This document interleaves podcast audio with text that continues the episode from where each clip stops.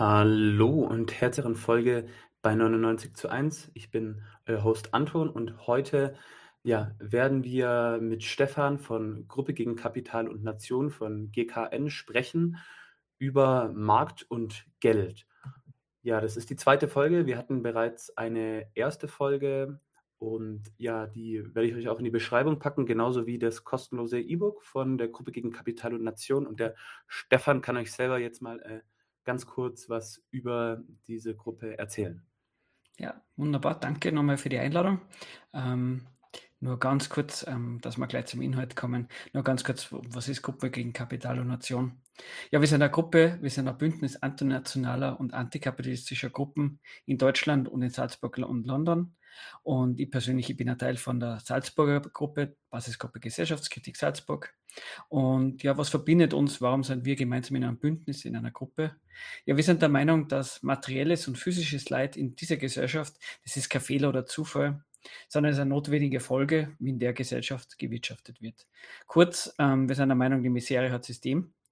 Und ja, ist die Frage, was man da macht, damit es besser wird. Und wir sind der Meinung, um das zu ändern, da braucht es Wissen, wie diese Gesellschaft funktioniert.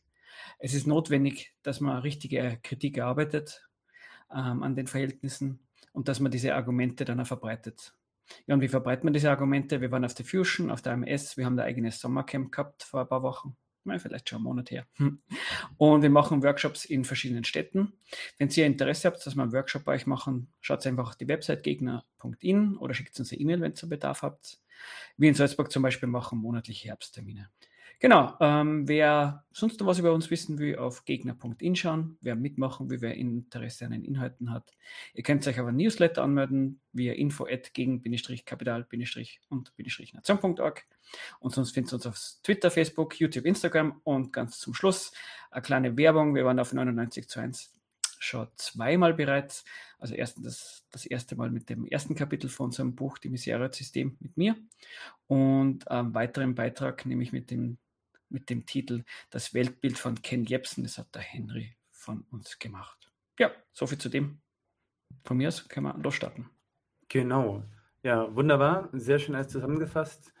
Und ja, in, wir sprechen heute über das zweite Kapitel von diesem Buch, Die Misere hat System.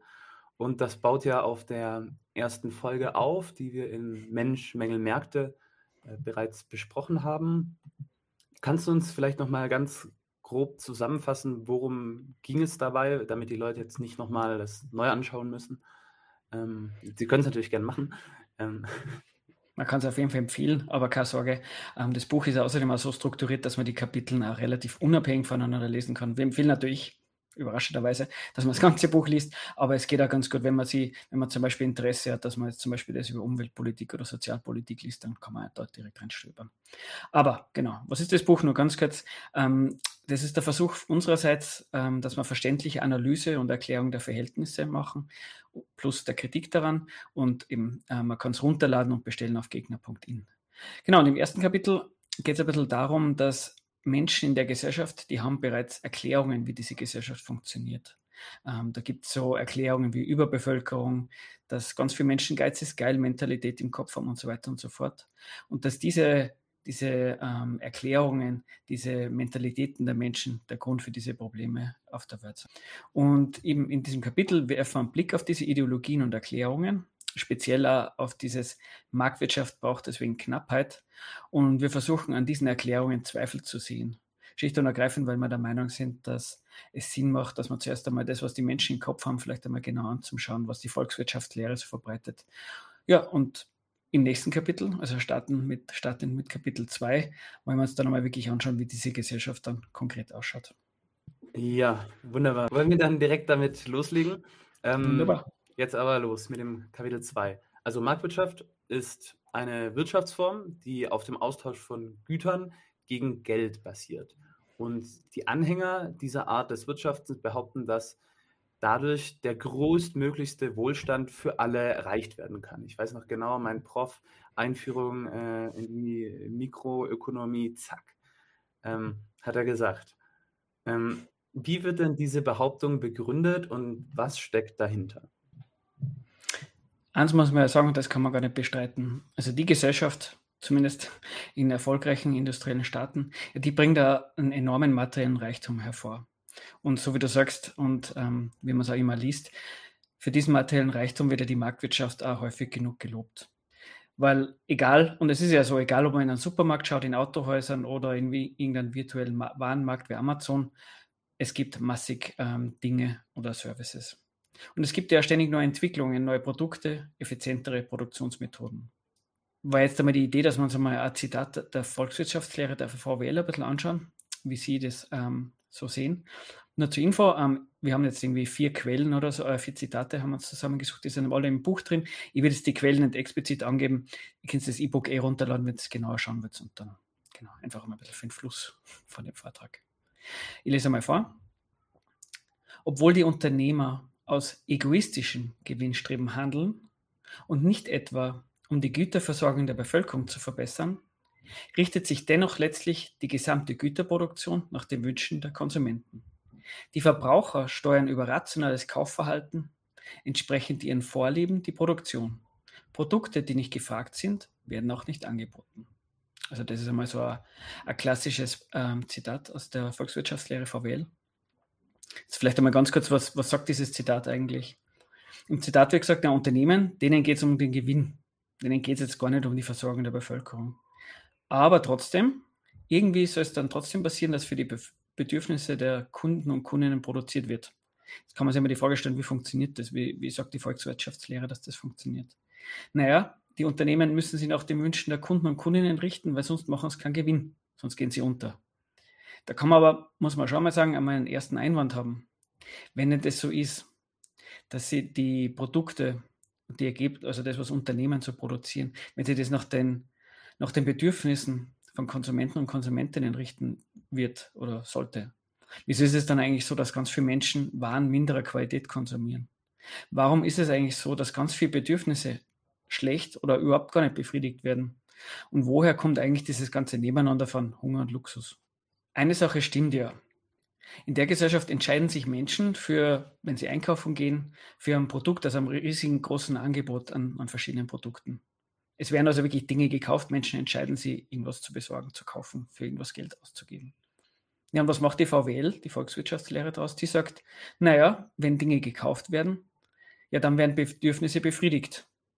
Und weiter stimmt ja auch, wenn Leute irgendwas nicht brauchen, dann kaufen sie es ja nicht. Also irgendein Nützen müssen die Dinge, die Services, die Unternehmen ähm, produzieren oder anbieten, müssen da wirklich haben.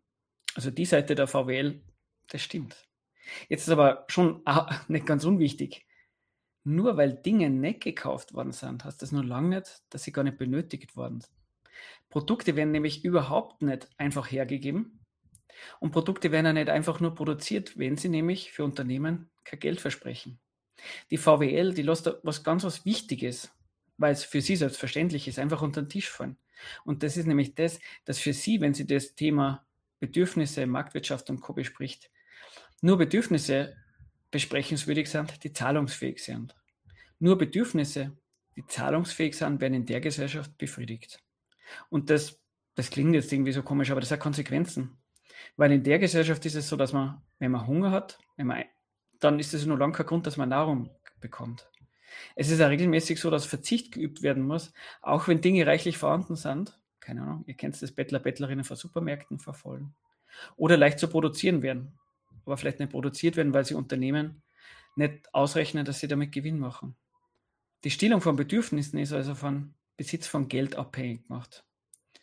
Und weiter sagt, das verfügbare Geld ist die Schranke für Bedürfnisbefriedigung. Soll heißen, das erklärt aber, warum Waren schlechter oder gesundheitsschädlicher Qualität gekauft werden.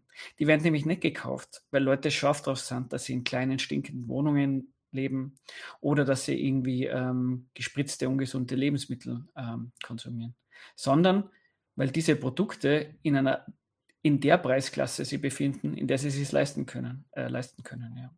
Also bezogen nochmal auf das VWL-Zitat von ganz vorher. Da wird er selber gesagt, ähm, möglichst gute und sichere Versorgung von Menschen ist nicht das Ziel von einzelnen Akteuren und Akteurinnen in der Gesellschaft. Aber, und das ist schon zu betonen, es ist ja nicht das Ergebnis deren Zusammenwirkung. Wenn es, wie die VWL sagt, wenn es den Unternehmen um ihren Privatgewinn geht, ja dann, dann, nutzt, dann ordnet sich der Nutzen des Produkts, Gebrauchwert kann man da sagen, den Zweck des Produzieren, also dem Geldwert des Dings unter. Und dafür gibt es ganz viele Beispiele, keine Ahnung. Ihr kennt das Beispiel sicher Malaria. Ähm, warum gibt es da eigentlich noch keinen Impfstoff? Warum gibt es da noch keine, nur keine Behandlung? Ja, interessanterweise, seit dem Klimawandel sei Dank ähm, an Malaria in Europa angekommen ist, wächst da das Interesse von Unternehmen für Malaria irgendwelche Behandlungsmethoden oder Mittelchen zu produzieren, weil Menschen in Europa haben öfter mal mehr Geld oder die Staaten haben mehr Geld, um sich diese ähm, um sich diese Mittel kaufen zu können.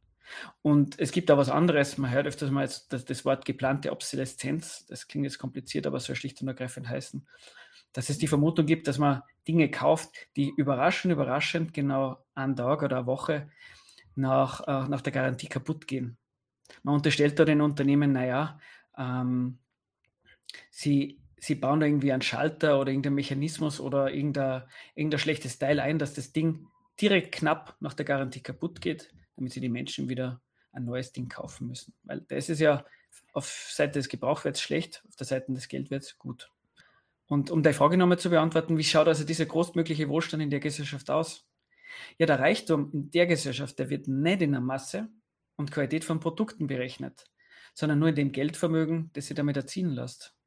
Wenn für einen Markt produziert wird, dann hat sich der Gebrauchswert dem Geldwert unterzuordnen. Ja, und die Nützlichkeit, ja, die, die ist dann nur ein Mittel zum Zweck des Geldverdienstes. Hm. Das heißt, die eine Sache ist, dass Güter produziert werden und die andere Sache ist es, Besitzer von diesen Gütern zu sein, beziehungsweise, also halt Eigentümer zu sein. Und der Staat garantiert ja ähm, das Eigentum. Von dem her ist jetzt die Frage, also beziehungsweise man braucht das, das Eigentümer sein oder kann halt Zugang dadurch bekommen durch Geld, indem man es kauft. Ähm, was ist jetzt also Eigentum, das vom Staat garantiert wird? Und ähm, ja, wie fungiert das in dieser Gesellschaft? Welche Rolle nimmt das Privateigentum ein? Genau. Also, wie, wie wir vorher darüber gesprochen haben, Menschen werden von den, von den Mitteln ihrer Bedürfnisse getrennt und die Frage ist, na, wie funktioniert das? Und es gibt eben sowas wie staatlich geschütztes Privateigentum. Und die Frage ist, was ist das eigentlich genau? Meine, die, die meisten Menschen werden es so, so intuitiv wissen, ja, alle Dinge und jedes Fleckchen Erde auf, die auf dieser Welt, die gehört jemandem. Und die Eigentümer und Eigentümerinnen haben das Recht über ihr Eigentum im gesetzlichen Rahmen, aber im Großen und Ganzen frei zu verfügen. Und ja, Privateigentum hat auch ein sehr gutes Image. Es, das Privateigentum, für Menschen ähm, verstehen das Privateigentum als Schutz des täglichen Bedarfs. Da wird gesagt, na, Privateigentum ist toll, weil wenn es das nicht gäbe, wären mir die Dinge genommen, die ich zum Überleben brauche. Wobei man da schon ein bisschen einen Schritt zurück machen kann und daran denken könnte, naja, nur weil man etwas besitzen kann, heißt das noch lange dass man es besitzt. Wenn man irgendwas nicht hat, was man braucht zum Überleben, ja, dann ist das Privateigentum überhaupt kein Schutz, sondern ist das Privateigentum das Hindernis, an das benötigte Gut zu kommen. Da ist nämlich das das Hindernis des Privateigentums einer anderen Person. Ich habe da wieder ein zweites Zitat. In dem Fall geht es um, um den, ums bürgerliche Gesetzbuch, also ein Zitat aus dem bürgerlichen Gesetzbuch. Ähm, und der deutsche Staat definiert der Privateigentum. Ich lese das einmal vor. Der Eigentümer einer Sache kann, soweit nicht das Gesetz oder Rechte Dritte entgegenstehen, mit der Sache nach Belieben verfahren und andere von jeder Einwirkung ausschließen. Was heißt das? Na, EigentümerInnen einer Sache, denen, die können vollkommen gleichgültig gegenüber dem konkreten Bedarf anderer darüber entscheiden, ob irgendwer die Sachen benutzen darf und unter welchen Bedingungen andere diese Dinge, die ihnen gehören, benutzen können. Also konkret, man kann ein Haus leer lassen, auch wenn irgendwer einen Wohnbedarf hat. Es kann auch sein, dass man, dass das Containern von weggeworfenen Lebensmitteln also sprich, ähm, wenn man hinter dem Supermarkt im Müll die äh, weggeworfenen Sachen nimmt. Ja, dieses Container kann als Diebstahl gefahndet werden. Und es gibt da Situationen, dass Beschäftigte von Catering-Unternehmen, wenn es dann am Abend an den Resten von Buffets knabbern, sprich wenn was übrig geblieben ist, dass das für sie Kündigung bedeutet. Das Witz des, der Witz des Eigentums ist also nicht, über Dinge exklusiv, also ausschließend zu verfügen, die man selber braucht, sondern der Witz ist, dass man über solche Dinge verfügt, die andere brauchen. Warum? Weil auf diese Art und Weise wird Eigentum überhaupt eine Eigentumsquelle. Weil man kann damit die Bedürftigkeit anderer ausnutzen. Indem, dass man den Bedürftigen, die, die die Dinge brauchen, die man selber hat, eine Gegenleistung abverlangen. Kurz gesagt, es gibt kein Service oder Produkt, ohne dass man was dafür bezahlt. Was ist die Folge? Nein, in so einer Gesellschaft, in der flächendeckend Privateigentum herrscht, ja, da muss sich jeder um Privateigentum bemühen. Nämlich um eines, das man nicht selber verbraucht, sondern das, das man verwenden kann als Mittel zum Zugriff auf fremdes Eigentum. Jeder, das Leben jedes Einzelnen in der Gesellschaft ist abhängig gemacht von der Verfügung über eben solche Sachen, die entweder Geld werden können oder gleich vom Verfügen über. Ja, und das bewirkt, dass es ein ständiges Gegeneinander gibt in der Gesellschaft. Beispielsweise Mieter versus Vermieter. Die Person, die vermietet, will möglichst viel ähm, für, fürs Mieten bekommen, also eine höhere Miete, will möglichst wenig renovieren. Die Person, die mietet, will logischerweise möglichst wenig, möglichst wenig, ähm, ja, da fallen mir meine Spiele gleich falsch runter, ähm, wollen möglichst wenig ähm, ausgeben für die Miete, die Miete wollen möglichst schön leben. Ja, ja, es ist ähm, in der Fest. Nee, da, da knallt Das ist da, da, da, da prallen halt die ganzen, ganzen Interessen aufeinander. So. Die ganzen, genau, ja, das ist ja, genau, das war natürlich absichtlich. Und im Supermarkt, man will ja möglichst wenig ausgeben, der Supermarkt wird möglichst viel bekommen und so weiter und so fort. Jetzt würde ich gerne noch Verschärfung machen. Es ist nämlich nicht nur so, dass die Konsumgüter, wie das Ding, was da hinten runtergefallen ist, ähm, Privateigentum sind, sondern die Produktionsbedingungen, Grund, Boden, Gebäude, und Produktionsmittel, sowas wie Rohhilfsstoffe, Werkzeuge, Maschinen und so weiter und so fort, auch das sind Privateigentum. Und das hat eine Konsequenz, weil Menschen werden so nicht nur von den Produkten, von Konsumgütern, wie vorher besprochen, ausgeschossen, sondern auch von den Mitteln der Produktion. Das heißt also, alle, die weder Produktionsmittel haben, noch genügend Geldreichtum, um es anzukaufen, ja, die werden von den Möglichkeiten ausgeschlossen, irgendwas herzustellen, was sie verkaufen lässt. Dann stellt sich natürlich die Frage, was machen da diese Menschen? Ja, Menschen, die so vom Ausschuss betroffen sind, denen bleibt ja nichts anderes übrig, als das Einzige, was sie haben, zu verkaufen. Und das ist die Arbeitskraft. Sie arbeiten dann für andere. Ja, und solche Lohnabhängigen, die bekommen dann einen Lohn und nur dann einen Lohn, wenn sie durch ihre Arbeit neue verkaufbare Ware herstellen. Und dabei ähm, das bereits bestehende Eigentum der Eigentümerinnen vermehren. Nur unter solchen Bedingungen kriegt man überhaupt ein Einkommen. Wer sich so nicht nützlich machen kann, ja, der, der bekommt auch nichts. Ja, kurz gesagt, Eigentum verschafft nicht nur den Zugriff auf die bunte Warenwelt, es verschafft ja den Zugriff auf Produktionsmittel und sogar die Arbeit, mit der sie geldwertes Eigentum herstellen und dann verkaufen lässt. So, und jetzt Fazit und zwei Schlüsse, bevor wir weitermachen. Also dieses gesellschaftliche Gegeneinander, dieses möglichst viel hergeben, aber möglichst viel bekommen wollen. Das ergibt sich überhaupt gar nicht aus Raffke oder Egoismus, sondern aus einem gesellschaftlichen Verhältnis namens Privateigentum. Ja, und dieses ständige Gegeneinander, das braucht dann notwendig allumfassende Staatsgewalt. Sonst kraucht es, wie wir gehört haben. Und der Staat ist derjenige, der das organisiert, der das schützt. Und damit mit Privateigentum erst die Macht der Eigentümer und Eigentümerinnen schafft. Ja, und dieses Privateigentum, beziehungsweise dann, wenn es dann produziert wird zum Geldverdienen, das wird ja dann als Ware verkauft also zeichnet sich die Marktwirtschaft dadurch aus, dass eben Produkte für den Austausch auf dem Markt produziert werden. Und ähm, die Befürworter, die ganzen VWL-Profs, diese ganzen äh, Bücher, die ja. sind große Fans dieses Marktes, der als Art Koordinatensystem fungiert und den Austausch zwischen den Produzenten äh, ermöglicht und am Ende zu gesteigertem Wohlstand führt. Mhm. Ist denn diese Behauptung wirklich haltbar? Und was wird dabei eben, wenn die Produktion für den Markt betrachtet wird, was wird denn dabei vernachlässigt? Ich habe mir da wieder ganz frech wieder Zitat rausgesucht, weil es recht, recht schlagend und, und einiges erklärt. Ich zitiere mal. Spezialisierung und Handel sind der Schlüssel zu einem hohen Lebensstandard.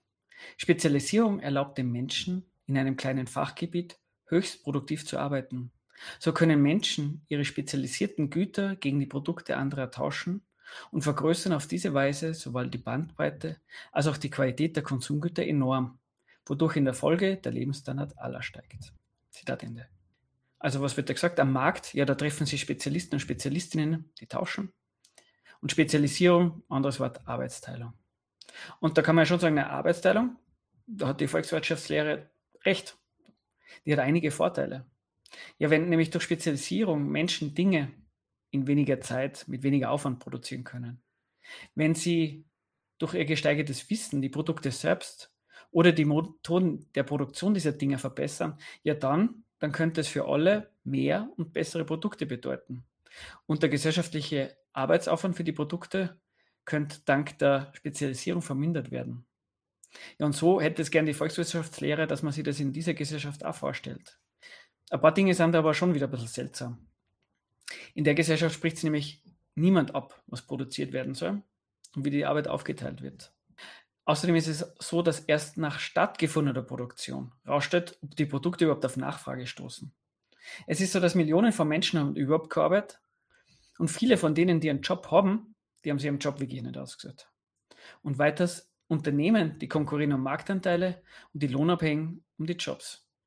Also das ist irgendwie ein bisschen eine seltsame Art von Arbeitsteilung. Wie schaut es denn eigentlich wirklich aus?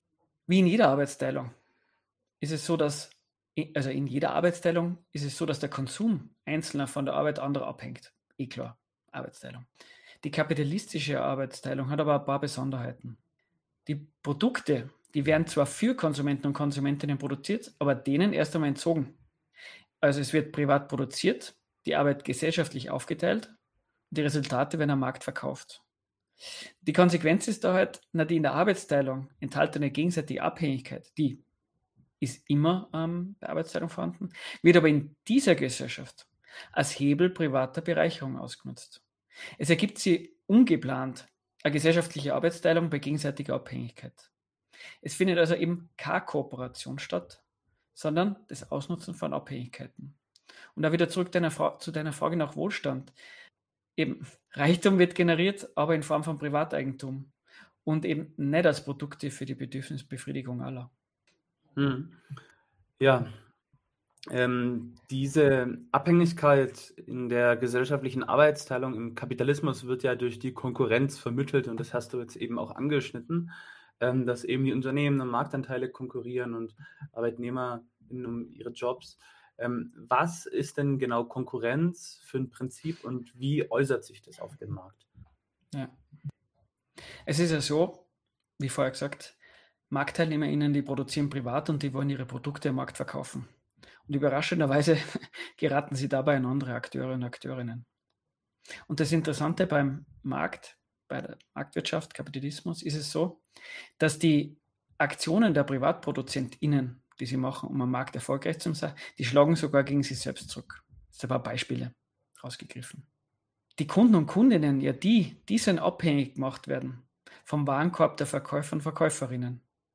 Und diese Kunden und Kundinnen, ja, was machen die? Die versuchen, diese Abhängigkeit auszukommen, nämlich durch das Angebot der Konkurrenz. Also anders gesagt, die Gleichgültigkeit der Produzenten und Produzentinnen gegen das Bedürfnis der potenziellen Kundinnen, ja, die wiederum wird von den Kundinnen begegnet mit der Gleichgültigkeit gegenüber den Anstrengungen der Produzentinnen. Konkurrenz ist gut fürs Angebot, sagt man. Genau. Aus Kundenperspektive. Genau. Eben, also man, man, hat als Kunde und Kundin immer die Option, man kann sich was anderes aussuchen. Und warum, wo, woher kommt der Stachel? Warum haben wir die ganze Zeit Interesse, sich umzuschauen, ob es was anderes gibt? Weil man feststellt, dass man vielleicht das, was man vorher gekauft hat, dass man da vielleicht vom Unternehmen ein schlechtes Produkt bekommt, man zu viel ausgeben muss und so weiter und so fort. Da ist gar nicht so. In einer vernünftigen Gesellschaft würde man doch sagen, naja, wenn, wenn wer was für uns, für, für einen produziert, wenn man da was bekommt, dann, da, dann tut man das doch wertschätzen, dann gibt man vielleicht Feedback, dass irgendwas nicht passt oder so. Aber dass man dann sagt, naja gut, du hast es produziert, ich ich nehme es aber nicht, mir ist das vollkommen egal, ich nehme es für jemand anderen und du gehst kaputt, das wäre das wär absurd. Ähm, es ist in der Gesellschaft überhaupt nicht so, dass es ausgemacht ist, dass man Sachen, die man produziert hat, überhaupt verkaufen kann. Also der Zweck des Geldverdienens, das ist überhaupt keine ausgemachte Sache. Vielleicht nur ein anderer spannender Aspekt. Die Frage ist, haben Kunden und Kundinnen überhaupt genug Geld, um die Sachen zu kaufen, die ich am Markt überhaupt verkaufen will? Auch da ist es ganz interessant, weil die Verkäufer und Verkäuferinnen, ja, die wünschen sich ganz viel Geld in der Hand von Kundinnen. Ja, warum? Na klar, weil umso mehr Geld die Kundinnen haben, umso leichter können sie die Sachen kaufen. Kaufkraft. Man kennt das Wort. Jetzt versuchen alle möglichst viel zu verdienen und möglichst ge wenig Geld herzugeben. Alle machen anderen das Geldverdienen schwer. Und gleichzeitig sind alle darauf angewiesen, dass genug Kaufkraft in der Gesellschaft vorhanden ist, damit das eigene Geschäft floriert. Das hat so eine gewisse Widersprüchlichkeit. Das ist jetzt keine erschöpfende Liste, sondern nur mal ein paar Beispiele, wie die Art und Weise, wie Akteure, Akteurinnen am Markt unterwegs sind, um sich durchzusetzen, selber auf sie zurückschlagen. Es ist halt so, jeder Produzent, jede Produzentin versucht selber, die ungeplante Arbeitsteilung für sich selber auszunutzen. Und das Interessante ist, verändert dabei die Konkurrenz. ein bisschen ein Fazit dazu. Kein Produzent, keine Produzentin hat allein die Marktverhältnisse in der Hand. Diese Marktverhältnisse, die existieren als ein gesellschaftliches Verhältnis außerhalb ihrer Reichweite. Und indem die Produzentinnen versuchen, sie in dieser Konkurrenz durchzusetzen, ja, da leisten sie dann ihren individuellen Beitrag für diese verschärfte dann Konkurrenz. Also das Lob dieser belebenden Wirkungen des Wettbewerbs, die, würde, würden wir sagen, die beschönigen genau das Hauen und Stechen auf dem Markt. Alle verlangen sie mehr Leistung ab, alle beschreiten sich gegenseitige Interesse, sodass aber dann auch logischerweise und notwendig GewinnerInnen und VerliererInnen produziert werden. Anstatt wie vielleicht die VWL äh, beschönigend sagen wird, für alle gesorgt ist, wenn nur jeder und jeder an sich selbst denkt. Ja, ähm, da haben wir in Köln beim Karneval die Pappnasen, so eine ein bisschen von mhm. Attack-Umfeld inspirierte Gruppe gesagt. Ähm, die, mhm. die VWL-Vorlesungen ja. haben gesagt, wenn alle gemein zueinander sind, dann steht Gemeinwohl. So ein bisschen zynisch, aber ja. Ja, kann man polemisch sagen eigentlich. Ja. Es erklärt zwar noch nichts, aber es ist, ist ein punchy Spruch. Ja. Jetzt ist eine weitere Ideologie der bürgerlichen Gesellschaft, ähm, ja, dass, dass jeder individuelle Eigentümer ist, also jeder Mensch ist seines Glückes Schmied, heißt es ja immer so schön.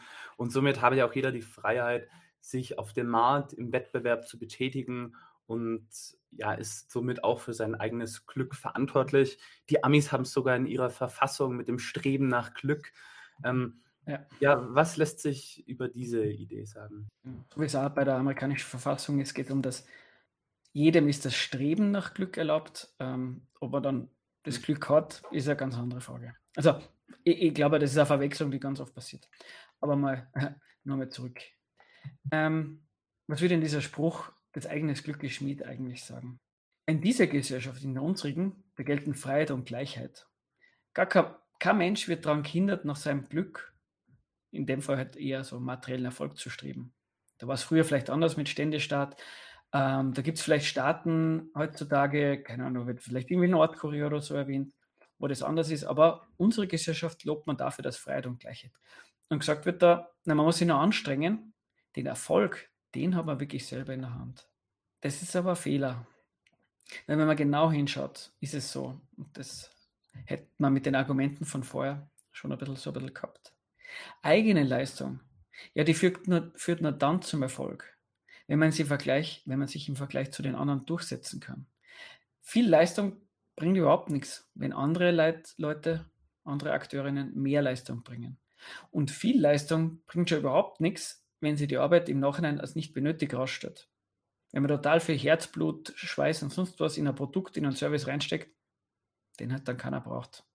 Vernünftig wäre doch eigentlich, dass jede Arbeit, egal wie langsam die ist, ein Beitrag zur gesellschaftlichen Arbeitsteilung wäre. In der Gesellschaft ist es aber ganz anders. Da sind die meisten davon abhängig, dass sie von Unternehmen eingestellt werden. Und diese Unternehmen, ja, die definieren dann, was sie einerseits zu arbeiten haben und was sie verdienen. In so einer Gesellschaft ist es wirklich zynisch zu sagen, dass jeder und jede das Glück selbst in der Hand hat. Ja, wollen wir noch mal ein bisschen auf diese Art von Mythen oder Ideologien zurückkommen? Wir haben jetzt über eine gesprochen, die des, äh, ja, der Selbstverantwortung, des eigenen Glückes Schmiedes zu sein. Ähm, ja, eine weitere ist ja die Konsumkritik. Ähm, also der Appell, man solle sich als Verbraucher verantwortungsbewusst verhalten, also nur ökologisch, sozial, Fairtrade, Bio und so weiter äh, konsumieren. Und wenn das alle machen würden, dann wäre doch die Welt eine bessere und dann gäbe es ja keine menschenunwürdigen und umweltverschmutzenden äh, Produkte mehr. Was für eine Ideologie steckt dahinter und was wäre daran problematisch oder zu kritisieren? Also nur kurz vorausgeschickt, über das Thema, glaube ich, kann man einen ganzen eine ganze Folge machen. Insofern versuche ich da mal ein bisschen kurz und knackig einzugehen, damit die gesamte Folge nicht zu lang wird. Plus, ähm, wenn's, das gilt aber sowieso bei allen Argumenten. Im Buch sind die Themen ein bisschen größer und ein bisschen detaillierter ausgeführt. Also wenn es da mal reinschauen wollt, sehr gern. Aber zum Konsum und zum KonsumkritikerInnen. Vielleicht sagst du mal, wie schaut eigentlich Konsum in der Gesellschaft aus? Die These ist, der Konsum, der richtet sich vollständig nach den Zwecken der Unternehmen. Nämlich, was produziert wird, in welcher Qualität produziert wird. Das entscheiden Unternehmen nach deren Gewinnkalkulationen. Ah, das Wie, wie viel Rücksicht auf Natur und Mensch genommen wird, das entscheiden ebenfalls die Unternehmen mit ihrem Profitinteresse. Das Interessante ist auch, dass, wie viel jemand konsumieren kann. Auch das hängt von dem Unternehmen ab. Warum? Weil das hängt ja von dem Inhalt der Geldbörse ab, die man hat. Und der Inhalt von dem hängt in den allermeisten Fällen von den Lohn ab, den Unternehmen zu, gewillt, äh, zu zahlen gewillt sind. Was machen aber Konsumkritiker und Konsumkritikerinnen? Ja, die bilden sehr Kontrollfunktion ein. Die sagen, ja, diejenigen, die konsumieren, die hätten die Macht und die Verantwortung, Unternehmen zu kontrollieren, ja, und, und durch ihren Kauf oder durch ihren Boykott Änderungen zum Besseren zu bewirken. Aber diese Macht haben Konsumenten und Konsumentinnen eben nicht. Weil was und wie produziert wird und auch wie viel von den Menschen konsumiert werden kann, das entscheiden schlicht und ergreifend Unternehmen. Da würden wir doch schlicht und ergreifend sagen, wer ordentliche Produkte in einem ausreichenden Maß, mit einem vernünftigen Arbeitseinsatz und mit einem, einem, mit einem Umgang mit der Natur haben will, wo die, die Natur nachher hinten noch noch lebenswert ist, ja, der und oder die, die muss eine, ähm, eine Produktionsweise anstreben, in der es eben keine solche Anreize gibt, dass man ganz mies mit Arbeit und Natur umgeht. Also, oder dass man ein bisschen plakativer ist, es bleibt dann auch nichts anderes übrig, dass man diesen Anreiz, der Kapitalismus slash Marktwirtschaft innerliegt, los wird und den kriegt man halt nur weg, indem man andere, andere Produktionsweise organisiert. Ja, ich finde es, Konsumkritik ist immer so nett gemein, schlecht gemacht, so, weil theoretisch wäre es wirklich äh, eine organisierte äh, ja, kritische Masse, hohe Menge an Leuten, wie, wie so eine Gewerkschaft, wie ein Verbraucherverband, so, der sich organisiert gegen, weiß nicht, Wucherei oder halt wie auch immer seine Marktmacht wirklich gezielt organisiert, mit politischen Forderungen und so weiter nutzt, so dann, dann wäre es ja durchaus ähnlich wie eine Gewerkschaft auch äh, auf der anderen äh, Seite äh, ein Machthebel, so, aber die Art und Weise, wie Leute sich da so so ein bisschen wie so ein, das wird zum modernen Ablasshandel teilweise so äh, des Kapitalismus so. Nimmt so eine Funktion an, jetzt habe ich meinen Beitrag geleistet und gut ist und Systemkritik ist jetzt nicht mehr nötig. So, so wie du sagst, das hat eine gewisse moralische Sache im Sinne von, ähm, ich bin, bin kritischer Konsument, kritische Konsumentin, ich bin mir meiner, meiner Verantwortung in dieser Welt bewusst, ich, ich weiß von den, von den Übelkeiten und Schäden, die so unterwegs sind und deswegen ähm, so wie du sagst, potenziell sowas wie, und, und ich, ich leiste meinen Teil und dann passt es auch so. Ich wollte nur ganz kurz, weil du sagst, ähm, wenn es gut organisiert ist und eine kritische Masse ist und, man das, da was verändert, das Argument soll ja gar nicht sein, dass man mit Konsumkritik nichts verändern kann. Der Punkt ist, man hat überhaupt nicht in der Hand, was sich verändert. Weil wenn sie nur Leute organisieren und sagen, sie wollen irgendwie Nestle ein gewisses Produkt kaputt machen und nicht mehr boykottieren, dann wird Nestle darauf reagieren. Die Frage ist halt natürlich nur, wie. Hm. Mhm. Ähm, und, und daran sieht man, naja, die, die Unternehmen dann mit ihren Kalkulationen umgehen. Und die sind der Grund für die Sachen, die rauskommen. Also da würde man sagen, egal wie, wie, wie gut sie äh, Konsumenten, Konsumentinnen organisieren, der Stachel, woher diese ganzen Übelkeiten kommen, die bleiben halt drin. Und das Problem ist halt, wenn man, wenn, wenn man diesen Gedanken Konsumkritik, und ich, ich war jahrelang äh, Konsumkritiker der höchsten Stufe, wenn man dem anhängt, dann, ja, dann ist es halt schon so, dass man halt nicht davon überzeugt ist und, und nicht das richtige Argument dafür hat, dass es eigentlich eine andere Gesellschaft dafür braucht. Man, man, steckt ganz viel Energie in was rein, was halt wirklich dann auch frustrierend ist, würde man sagen. Mhm. Ja, ich denke, so viel zum Markt und den ganzen Ideologien des Marktes. Ähm, ich, mein, ich denke, es wird eine echt eine kompakte Folge, aber wir können ja auch schon mal uns äh, zum Geld bewegen. Ja, ähm, in allen bisherigen ja, Argumenten, Erläuterungen stand immer so das Geld auch im Raum. Und was sagt denn die Volkswirtschaftslehre über den Nutzen des Geldes aus? Ganz banal, die Volkswirtschaftslehre sagt, jetzt bin ich mal frech und sage das so, das Geld ist nützlich und wichtig, weil ohne Geld wäre Naturaltausch notwendig. Vielleicht ein bisschen ausgeführter, dass man sich ein bisschen was darunter vorstellen kann. Auch hier wieder ein Zitat. Der Naturaltausch setzt im Prinzip eine wechselseitige Übereinstimmung der Bedürfnisse voraus. So müsste beispielsweise ein hungriger Schneider nach einem frierenden Bäcker suchen, der gerade einen neuen Mantel benötigt. Und wenn der Schneider damit erfolgreich ist, erhält er für den Mantel so viele Brötchen, dass er dafür noch nach weiteren Abnehmern suchen muss. Im Gegensatz zu einer Wirtschaft mit einem funktionsfähigen Geldwesen ist eine Tauschwirtschaft also mit hohen Such- und Transaktionskosten verbunden. Soviel zum Zitat. Jetzt einmal anders bebildert ein bisschen, dass man sich was darunter vorstellen kann. Naja, es wäre ein bisschen blöd, wenn ich lohnabhängig ähm, arbeite und anstatt Geld kriege ich einen Teil von den Gütern, die ich produziere. Weil im Allgemeinen kann ich das, was ich produziere, gar nicht brauchen, wenn ich ein Drittel von einem Auto jede Woche bekomme und damit versuchen muss, irgendwie meine Wohnung zu zahlen und irgendwie an Essen zu kommen. Das wäre wirklich ganz schön umständlich. Was würden die VWL also sagen? Geld ist ein Schmiermittel. Mit Geld wird Tausch erleichtert. Und mit Geld wird ermöglicht, dass jeden Tag mühelos, und so sagt die VWL, so kleine Verbindungen ähm, entstehen, die dem Interessen der Leute dienen. Aber die VWL auch da lässt was unter den Tisch fallen, was für sie in dem Fall auch wieder vollkommen selbstverständlich ist. Sie geht einfach von einer Gesellschaft aus, ähm, in der Produkte eben nur durch Tausch erlangt werden können. In der Tausch die einzige Art und Weise ist, wie man an Produkte rankommt. Oder anders formuliert, sie geht schon von einer Gesellschaft aus, wo Privateigentum herrscht, also dieser Ausschluss von, von Lebens- und Produktionsmitteln. Jetzt muss man aber dann auch sagen, wenn Geld in der Gesellschaft die einzige Möglichkeit ist, dass man Produkte rankommt, dann ist Geld auch kein Helfer, sondern eigentlich der ganze Zweck der Angelegenheit. Jeder und jede muss in der Gesellschaft an Geld rankommen. Vielleicht noch ein bisschen genauer, wie die VWL die Nützlichkeit von Geld so argumentiert. Ich würde einfach mal diese Gesellschaft vorstellen, also wie man es kennt, Marktwirtschaft, Privateigentum. Und soll sich vorstellen, wie wäre es eigentlich, wenn es kein Geld gäbe? Das würde ja gar nicht richtig gut funktionieren. Und da sieht man, ja, Geld ist nützlich. Das Geld wird also dadurch erklärt, dass man es einfach wegdenkt und merkt, dass Kapitalismus ohne nicht gut funktionieren wird. Und da muss man schon sagen, jetzt ein bisschen logisch formell, aber ich, ich glaube, es zahlt sich aus, da kurz mal ein bisschen stehen zu bleiben. Eine Sache mit ihrer Abwesenheit zu erklären, das ist totaler Unfug. Jetzt probieren wir ein Beispiel, müssen wir schauen, ob es aufgeht. man, man, kann sich mal vorstellen, man ist mit einem Schiff auf einem Fluss unterwegs. Und jetzt stellt man sich vor, das Schiff, das wird nicht existieren. Ja, was wird dann in dieser Vorstellung passieren? Na, die Konsequenz wäre, dass man ertrinkt oder nass wird oder so.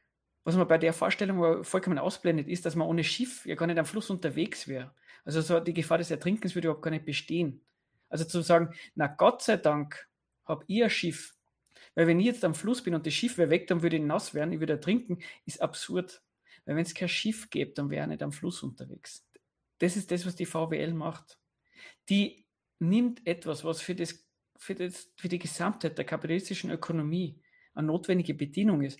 Und das ist einfach wegdenken, lasst den Rest des Laden einfach bestehen und kommt dann drauf, naja, diese Bedienung ist nützlich. Ja klar, weil ohne der geht es halt eben nicht. Was, die VWL, was macht sie da? Sie lobt das Geld. Und wie? Sie interpretiert die allseitige Abhängigkeit vom Geld als was Positives. Anders und zusammengefasst. Das Geld löst dann auch genau ein Problem. Nämlich dieses, was überhaupt erst durch Privateigentum geschaffen wird. Nämlich zum hundertsten Mal, aber es ist halt wichtig, den Ausschluss der Bedürfnisse von den Mitteln ihrer Befriedigung. Ja, das Privateigentum, das trennt zuerst Menschen von den Dingen, die sie brauchen. Und das Geld, ja, das Geld ist dann, wird dann präsentiert als Lösung dieses Problems. Das ist dann die Nützlichkeit für die VWL vom Geld. Ja, also es ist eine pure Legitimationsargumentation. Also, äh, wird einfach nur naturalisiert, muss halt da sein. Und ich weiß noch genau, der, genau das war ja das äh, Bullfinger-Zitat. Also ich meine, den hatten die bei mir an der Uni. Äh, und ah, okay, okay. Ja, also wirklich, äh, in, sowohl in Mikro als auch in dem einen BWL-Modul, was ich machen musste. Und ist halt schon ziemlich billig argumentiert ähm, dafür. Ja, aber vielleicht gibt es ja von Seiten der VWL ja auch mal einen wirklichen Vorteil, den das Geld bietet. Also welche Möglichkeiten eröffnet es denn? Wenn es jetzt so wäre, dass also das Geld muss natürlich irgendeinen Vorteil bringen, irgendwelche Möglichkeiten, sonst wäre es wirklich absurd, wenn es es gäbe.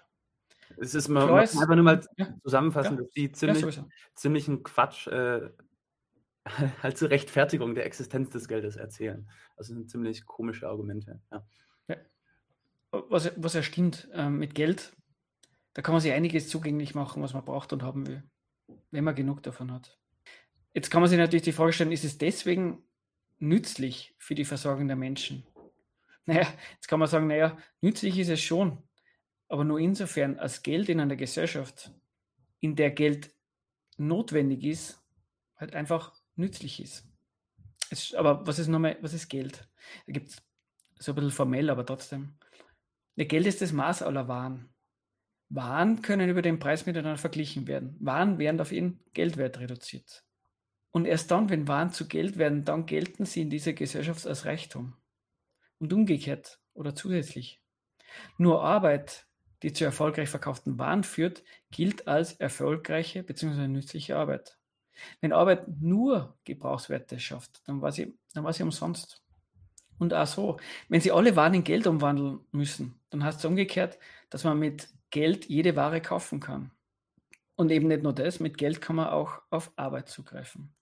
Wenn man das so hört, dann kann man schon sagen, Geld ist gesellschaftliche Zugriffsmacht. Mit Geld kann man sich alles kaufen. Die Höhe, die stellt der Schranke da. Und jede wirtschaftliche Tätigkeit, die hat ja den Zweck, möglichst viel Geld zu erlangen. Geld ist Kommandomacht. Mit Geld kommt man an gesellschaftlichen Reichtum und dessen Quellen.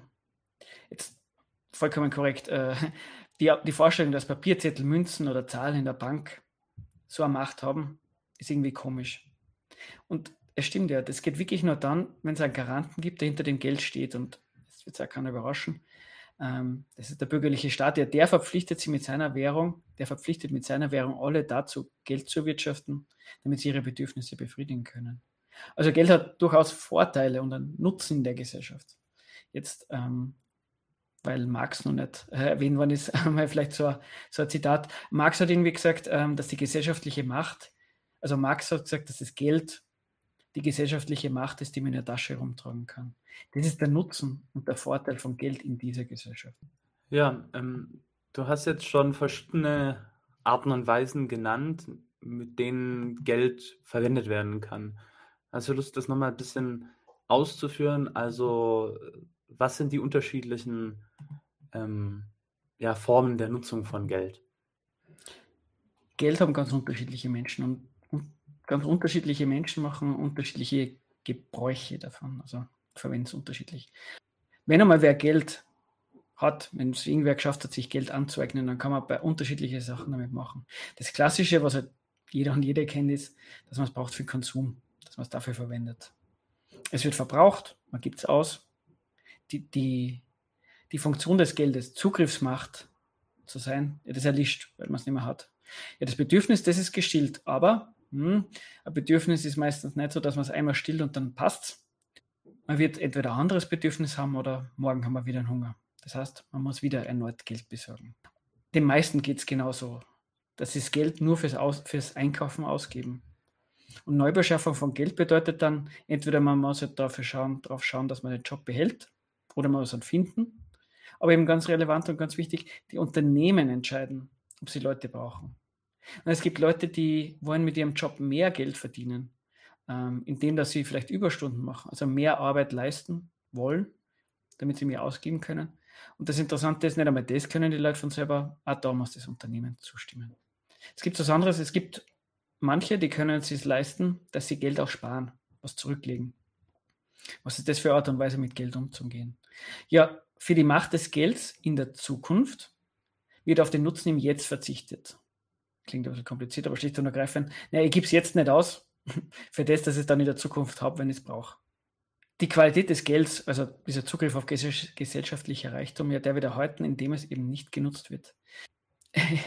In der aktuellen Situation kennt man es, der Erfolg ist ein bisschen fraglich, ähm, weil Geldentwertung, Inflation kann diesen Schatz, das, was man sich zurücklegt, zerstören, dann ist nicht mehr viel übrig. Also jetzt auch nicht unbedingt äh, eine tolle Art und Weise, mit Geld umzugehen. Wenn es jetzt so wäre, dass es diese zwei Varianten gibt, mit, was man mit Geld machen kann, ja dann, dann wäre es ein bisschen komisch, weil Geld, das tragt überhaupt nichts zum Produkt bei, ist immer nur eine Beschränkung für den Konsum und Bedienung dafür, dass man konsumieren kann. Es muss irgendeinen anderen Nutzen für das Geld schon auch noch haben. Und da gibt es so, so einen Akteur in der Gesellschaft, der heißt Wirtschaft. Die sogenannte Wirtschaft, die geht mit Geld ein bisschen anders um. Da wird Geld so eingesetzt, dass es durchs Ausgeben, dass es sich durchs Ausgeben erhält und sogar vermehrt zurückkommt. Man nennt das sowas Gewinn. Also die Eigenschaft des Gelds, dass man auf allen konkreten Reichtum zugreifen kann, wird dadurch, dass es ausgegeben, aus der Hand gegeben wird, erhalten und sogar vermehrt. Also man kennt es, aus Geld soll mehr Geld werden. Das Geld wird so zum Kapital. Wenn die Volkswirtschaftslehre sagt, dass der Nutzen von Geld ist, dass es ein Schmiermittel ist, um den Tausch zu vereinfachen, dann ist das Blödsinn. Es geht nämlich in der Gesellschaft darum, Geld zu vermehren und nicht um Geld zu verdienen für Konsum. Das wäre dann auch eh schon der Ausblick aufs nächste Kapitel. Ja, ähm, sehr schöner Ausblick. Ähm, gefällt mir sehr, genauso wie was sonst so hier erzählt wurde. Hast du nochmal Lust, was äh, zusammenzufassen oder denkst du, damit haben wir es schon getroffen, soweit? Ich kann nur empfehlen, dass man sich ein bisschen anschaut, ähm, wie Volkswirtschaftslehre VWL, wie so gängige Erklärungen in der Gesellschaft ähm, auf Marktwirtschaft, Kapitalismus blicken, dass man sich ein bisschen überlegt, was steckt da drin? Gibt es da vielleicht Körnchen Wahrheit? Was wird da ähm, unter den Tisch fallen gelassen? Wie, wie wird dieses Ganze ähm, schön geredet? Ähm, genau, und ich glaube, es sollen schon einige Argumente gefallen, gefallen sein, ähm, wo man da ein bisschen ansetzen kann an der Kritik. Und vielleicht ein bisschen, wo man ein bisschen Zweifel sehen kann, wenn man mit irgendwem im Gespräch ist. Wenn man dann sagen kann, na komisch, wenn das so ist, wie die Volkswirtschaftslehre so erzählt, woher kämen dann diese ganzen Phänomene? Die lassen, lassen sich gar nicht dadurch erklären. Ich hoffe, dass man dafür ein bisschen was geleistet hat. Wunderbar. Das ist doch ein super Schlusswort. Ähm, wir werden das PDF, wie auch bei der letzten Folge, ähm, von der kleinen Reihe in die Beschreibung packen und äh, mal schauen, Wunderbar. ob wir die Zitate auch noch eingeblendet bekommen. Das war eine Aufnahme, also waren leider äh, Live-Fragen nicht möglich. Vielen Dank dir, Stefan, äh, für die Zeit, die du dir wieder genommen hast. Sehr gern, danke für die Einladung. Genau, und ich bin mir sicher, wir sehen uns zur nächsten Folge wieder. Macht's gut, liebe Leute. Bis zum nächsten Mal. Auf Wiederhören. Ciao, ciao. Viel Spaß. Leute, wir brauchen eure Hilfe. Wenn euch dieses Video gefallen hat, klickt auf Like, abonniert den Kanal und vergesst nicht das Glöckchen zu drücken, damit ihr benachrichtigt werdet, wenn wir neuen Content droppen. Außerdem solltet ihr uns überall folgen, wo wir verfügbar sind. Das ist Facebook, Instagram, Twitter und Twitch. Und wenn wir irgendwelche Ankündigungen machen oder Posts, dann shared, was das Zeug hält. Gebt uns all eure Liebe. Wir haben mittlerweile ziemlich signifikante Kosten. Wenn ihr es euch irgendwie leisten könnt, unterstützt uns doch auf Patreon. Dann kommt ihr auch in den Genuss verschiedener Vorteile, wie zum Beispiel Zugang zu unserer Discord-Community oder Zugang zu den ultrageheimen Patreon-Episoden, die wir dort posten. Außerdem könnt ihr uns natürlich auch über PayPal Spenden zukommen lassen. Außerdem haben wir mittlerweile einen eigenen Online-Shop. Das heißt, wenn ihr euch immer noch fragt, was ihr euren Lieben zu Weihnachten, Ostern oder sonst wie schenken könnt, geht dorthin und kauft duftes Merch. Alle Links dazu hier in der Beschreibung oder auch auf unserer Webseite 99 zu 1.de. Vielen Dank fürs Dabeisein, danke für die Unterstützung und wir sehen uns in diesem Theater.